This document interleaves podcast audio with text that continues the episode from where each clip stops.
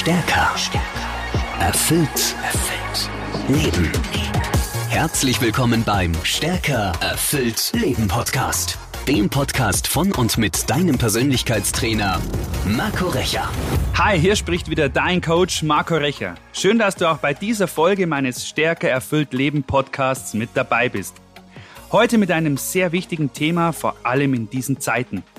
Wie brisant dieses Thema ist, zeigt auch eine aktuelle Studie, in der jeder Zweite in Deutschland befürchtet, aufgrund einer Krise über kurz oder lang im Burnout oder in einer Depression zu landen. Lass uns heute darüber sprechen, wie du jede Krise meisterst und die Fähigkeit, die du dazu benötigst, heißt Resilienz. Einer, der in seinem Leben bereits viel erreicht und schon einige Höhen und Tiefen, also einige Krisen erlebt hat, ist heute zu diesem Thema Gast in meinem Podcast. Er ist Gründer und Inhaber der MGP Studios. Zu seinen Kunden zählen zahlreiche Vertreter aus Industrie und Handel. Aber auch Kinos, nationale Radiosender und vor allem mein Lieblingsverein, der FC Bayern München. Und vor allem ganz wichtig, er sorgt dafür, dass mein Podcast jede Woche in die große, weite Welt hinausgelangt. Schön, dass du da bist. Herzlich willkommen, Martin Geisler. Hallo Marco, grüß dich. Hi, schön, dass es geklappt hat mit diesem Interview. Freue mich total. Was für eine Anmoderation. Habe ich untertrieben? Ich hoffe nicht. Äh, nein, nein, äh, immer alles gut. Martin, meine Zuhörer sind jetzt mit Sicherheit sehr gespannt, wer du bist, was du machst. Erzähl doch mal.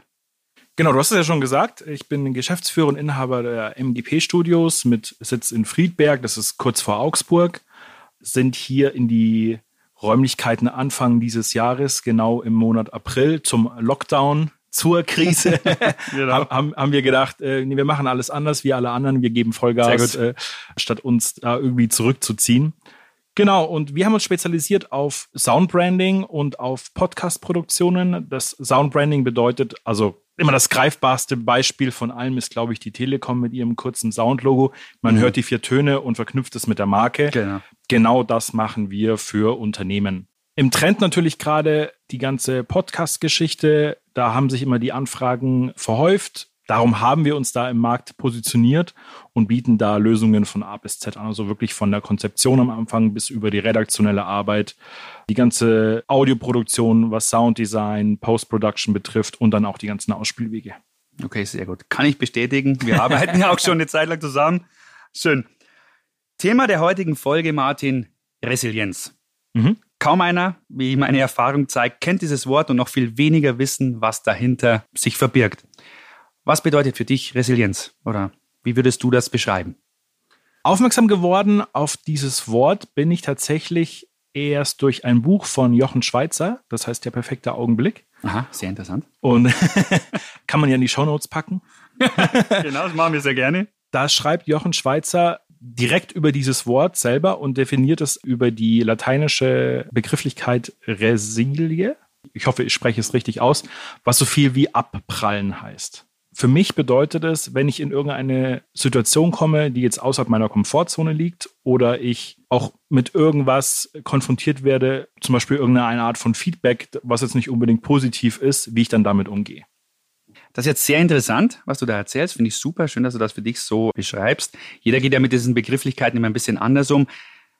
In der Psychologie steht Resilienz für psychische Widerstandsfähigkeit. Mhm. Also das trifft ja ganz gut. Ja, wie gehst du mit schlechtem Feedback um, aber auch mit kleinen Krisen, ja, wenn ich das so richtig verstanden habe und Krisen. Jetzt bist du ja seit über 15 Jahren in dem, was du tust, sehr erfolgreich.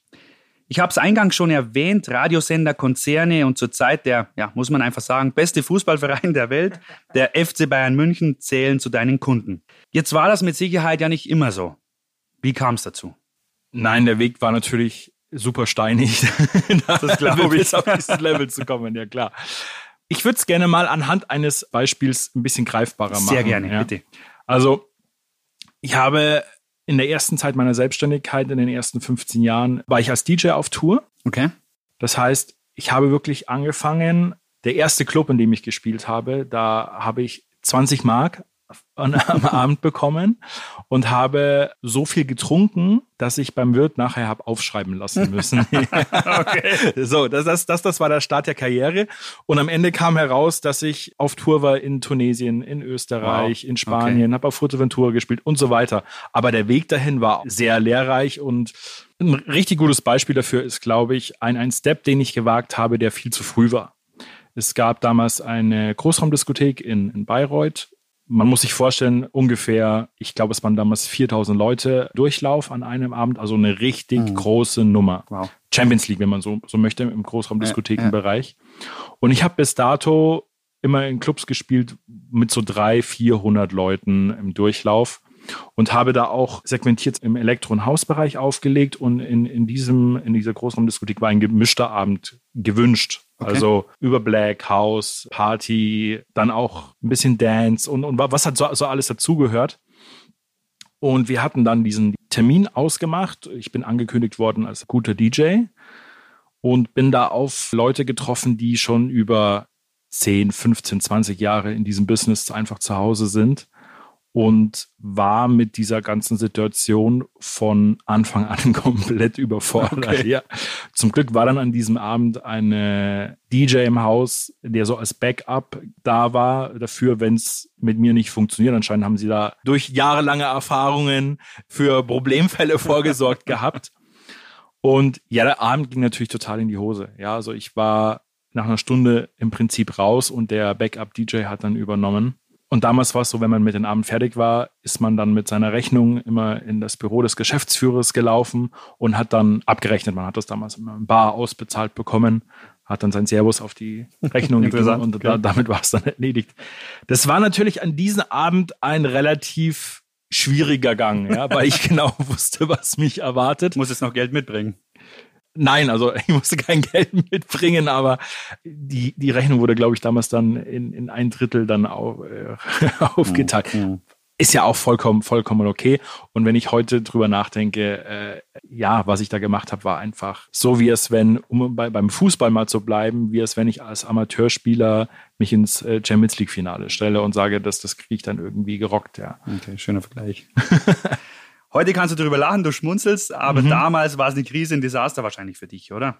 Ja, ich finde, Krise ist immer ein ziemlich großes Wort. Also es war natürlich sehr niederschmetternd. Mhm. Also ich war, ich habe die ganze Nacht dann eben auch im Hotel nicht geschlafen. Der Heimweg war scheiße. Äh, die ganze Stimmung am nächsten Tag war natürlich sehr unangenehm, weil ich natürlich auch empfohlen worden bin von jemandem, dem ich dann ah, auch okay. schlussendlich auch noch anrufen musste und sagen, du, das ganze Ding ist vollkommen nach hinten losgegangen. Aber da kam dann nur die Frage, warum, und ich habe dann erklärt, was passiert ist, und dann war das Thema auch okay. Und vielleicht jetzt gleich, um den Switch zu bekommen, kam dann auch die Frage, ja, und, und wie machen wir jetzt weiter? Kam dann von der anderen Seite. Und dann habe ich halt zum Überlegen angefangen. Ja, wie machen wir jetzt weiter? Es gibt jetzt, im Prinzip gibt es zwei Optionen. Entweder du lässt es sein und sagst, nee, das ist alles eine Nummer zu groß für mich. Oder was ich dann gemacht habe, ich bin dann bei anderen DJs mitgefahren, die in solchen großen Diskotheken aufgelegt haben und habe mir dann genau angeschaut, wie die das machen, was die machen, wann die es machen. Habe so an Erfahrungen gesammelt und habe dann weiterhin erstmal in kleineren Clubs gespielt und habe versucht, dann dieses Programm da mir aufzubauen, sodass es am Ende dann äh, automatisiert fast schon abgelaufen ist. Aber man muss immer so ein bisschen dann auf die Leute gucken. Empathie ist da ein ganz großes Wort, finde ich. Immer zu gucken, wie, wie sind die Leute drauf, was könnte jetzt passen. Das ist eine, eine, eine ständige Sache, die dir da im Kopf umhergeht. Du bist vier, fünf Titel meistens dem Publikum voraus, um mhm, mhm. immer eine schöne Rampe zu bauen, wie du diesen Abend schön dynamisch gestaltest. Solche Sachen waren vorher einfach nicht in meinem Kopf drin. Okay, ja. Verstehe ich. Das heißt also, Du bist hingefallen, bist nicht liegen geblieben, bist aufgestanden und hast weitergemacht. So ist es, ja. Super. Das heißt, du bist aus dieser Mini-Krise, wenn wir es mal so nennen, ja, um mhm. beim, beim Thema zu bleiben, gestärkt hervorgegangen. Jetzt im Nachhinein gesehen auf jeden Fall, ja. Also für mich ist immer so ein Erfahrungssammeln und dann habe ich ja diese Erfahrung schon mal gemacht und weiß, wie ich dann beim nächsten Mal damit gleich umgehen kann. Sehr gut. Was ein ja Sicherheit gibt. Ja. Trifft sich gut zu unserem oder passt gut zu unserem Thema Resilienz, die psychische Widerstandsfähigkeit heißt ja auch oder anders formuliert, die psychische Widerstandsfähigkeit ist ja nicht eine Fähigkeit, die du angeboren bekommst, die du von heute auf morgen so, die dir von heute auf morgen in den Schoß fällt, sondern die musst du dir antrainieren, wie vieles im Leben.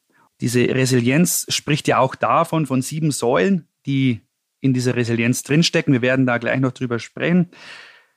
Resilienz bedeutet auch, dass du auf gewisse persönliche Ressourcen zugreifen kannst. Das heißt, die du dir im Laufe des Lebens aneignest, die dir dann in solchen Momenten, ob du sie jetzt Krise nennst oder nicht, anwendest, um gestärkt daraus hervorzugehen. Wenn du jetzt mal die letzten 15 Jahre, also von deinem Start in dieser Diskothek mit 20 Mark, äh, äh, als du dann so viel getrunken hast und du äh, anschreiben liest, bis heute so Revue passieren lässt oder auch gerne dein, dein, dein ganzes Leben.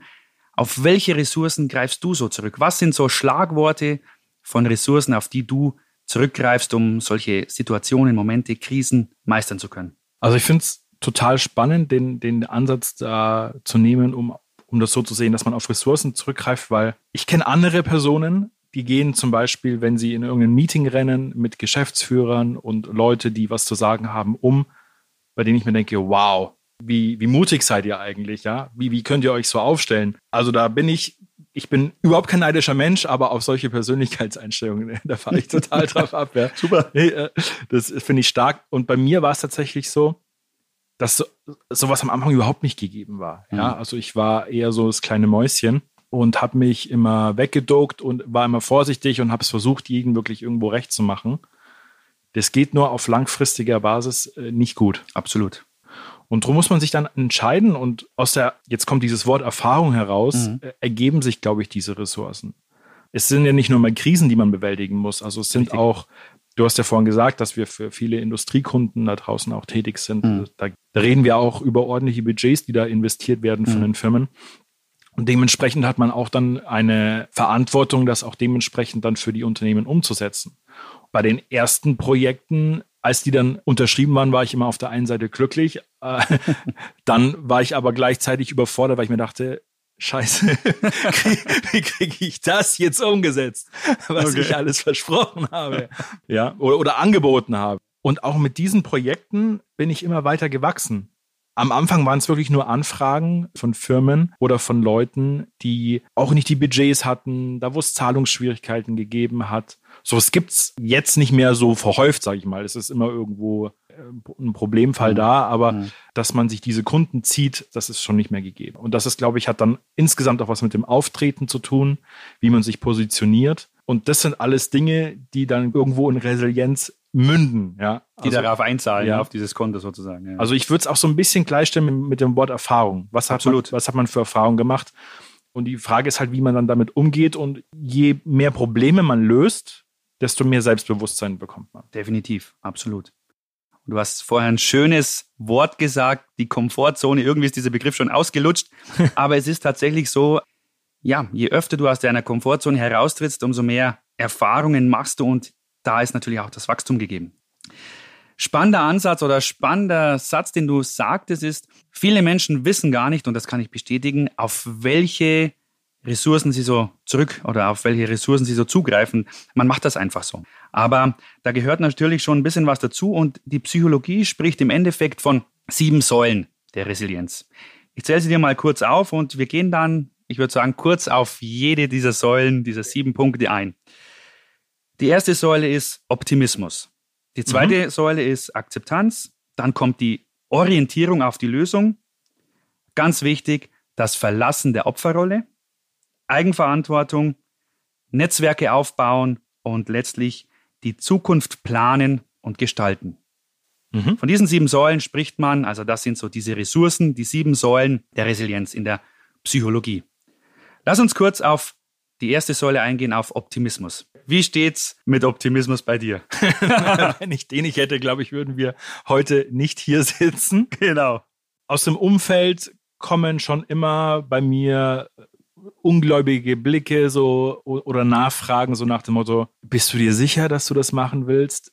Oh Gott, das kostet ja. Was ist, wenn das schief geht? Und ich denke mir, ja, aber was ist, wenn es gut geht? Dann schaffen wir uns irgendwie was Größeres, Besseres, wie es jeder Durchschnittsbürger, sage ich mhm, jetzt mal, mhm, hat. Mhm. Ja, also ich führe einerseits ein sehr tolles Leben, weil ich mein Hobby irgendwo zum Beruf gemacht habe. Aber das ist natürlich auch mit vielen Hürden verbunden. Definitiv. Sei es technische Abläufe, Werbegeschichten, um die man sich kümmern muss, Finanzen, Finanzamt, äh, Steuergeschichten und, und, und. Also das ist ja ein, ein riesiger Baustein. Es ist ja nicht nur so, dass ich im, in meinem Musikstudio sitze und Mhm. Irgendwelche Audioproduktionen abwickle, sondern es gehört ganz, ganz viel Know-how und Geschicklichkeit Absolut, dazu, ja. um sich da erfolgreich zu positionieren. Also es wird ja auch immer gerne in YouTube und so die, diese Videos, wie werde ich erfolgreich in zehn Minuten. Für mich gibt es nicht diesen einen Tipp, sondern es Mhm. ist eine Klaviatur, die man jeden Tag bedienen muss. Soweit mit dieser heutigen Episode. Die Fortsetzung gibt es dann nächste Woche. Ich freue mich, wenn du auch dann wieder mit dabei bist. Danke für dich, danke für deine Zeit. Schön, dass es dich gibt. Wir hören uns in der nächsten Folge. Dein Coach Marco. Stärker. Erfüllt. Erfüllt. Leben. Der Stärker erfüllt Leben Podcast mit deinem Persönlichkeitstrainer Marco Recher. Abonniere jetzt den Podcast und verpasse keine neue Folge mehr. Mehr Infos zu Marco Recher findest du unter marcorecher.de.